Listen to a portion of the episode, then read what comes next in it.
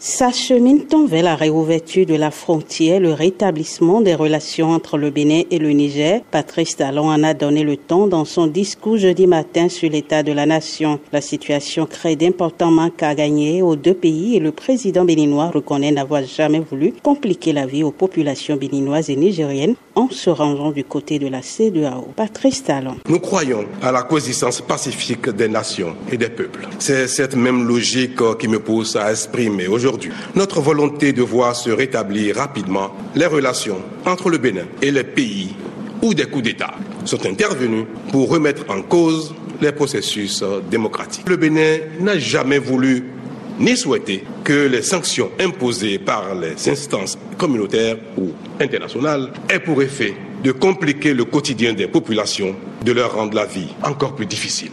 C'est pourquoi il n'a pas manqué d'adresser de manière discrète et répéter des messages à ces pays frères, notamment le Niger. Car nous sommes convaincus qu'il y a un temps pour condamner, un temps pour exiger et un temps pour faire le point, voire prendre acte. David Kaba, journaliste consultant en décentralisation et développement local, se réjouit de ce clin d'œil fait aux autorités nigériennes et espère le retour rapide de la paix entre le Niger et le Bénin. Les propos du chef de l'État viennent complètement baisser la tension. La lecture que j'en fais, c'est un bras tendu, de façon solennelle, de façon publique aux autorités du Niger. Pour moi, c'est quelqu'un qui opiniâtrement défend ses positions et que je n'attendais vraiment pas là. Ça a été pour moi une très belle surprise. Il faudrait aussi un effort de la part des autorités nigériennes pour que ils puissent parler de la même voix et aboutir à une bonne relance du développement du pays et implicitement de la communauté régionale. La fermeture de la frontière a durement impacté l'économie béninoise, mettant en mal le commerce transfrontalier ainsi que les activités au port autonome de Cotonou. Pour Gaëtan Avoignon, acteur politique et membre du parti Renaissance nationale, cette posture qu'affiche désormais Patrice Talon par rapport au Niger est la meilleure. Personnellement, je, je voudrais que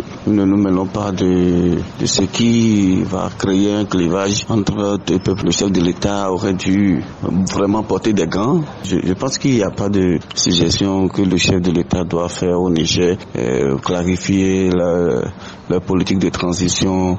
Je, je pense que c'est le chef de l'État devrait s'occuper du bien-être de la population, de comment faire pour régler au plus vite le problème frontalier entre le Bénin et le Niger, de comment faire pour que le pipeline puisse commencer à bien fonctionner pour que le Bénin puisse en tirer des profits. C'est vrai, hein, il y a la discipline du groupe, CDAO qui est là, mais il doit pouvoir leur dire aussi la vérité en ce qui concerne le peuple frère du Niger. Pour Yannick Maouillon, analyste programmeur de formation et très porté sur les questions en lien avec le panafricanisme, Patrice Talon fait enfin preuve de réalisme. On ne peut pas soutenir un coup d'État, mais nous devons faire preuve de tact, d'intelligence, de réalisme. C'est un discours réaliste. Il se rend enfin compte que le Bénin ne peut pas se lancer dans un bras de fer avec le Niger. C'est un grand atout et on ne peut pas se permettre de perdre les avantages que nous offre le Niger. C'est un appel que le chef d'État du Bénin a lancé. J'espère qu'il ira un peu plus loin et demandera euh, normaliser les relations diplomatiques, économiques, culturelles, commerciales avec le Niger. Pour cela, Patrice Talon attend un geste des autorités nigériennes qui, selon lui, doivent jouer leur partition en rassurant, en exprimant clairement leurs intentions, mais aussi leurs attentes vis-à-vis de la communauté internationale. Pour lui, ne pas le faire serait un blanc-seing donné à quiconque voudrait pas les âmes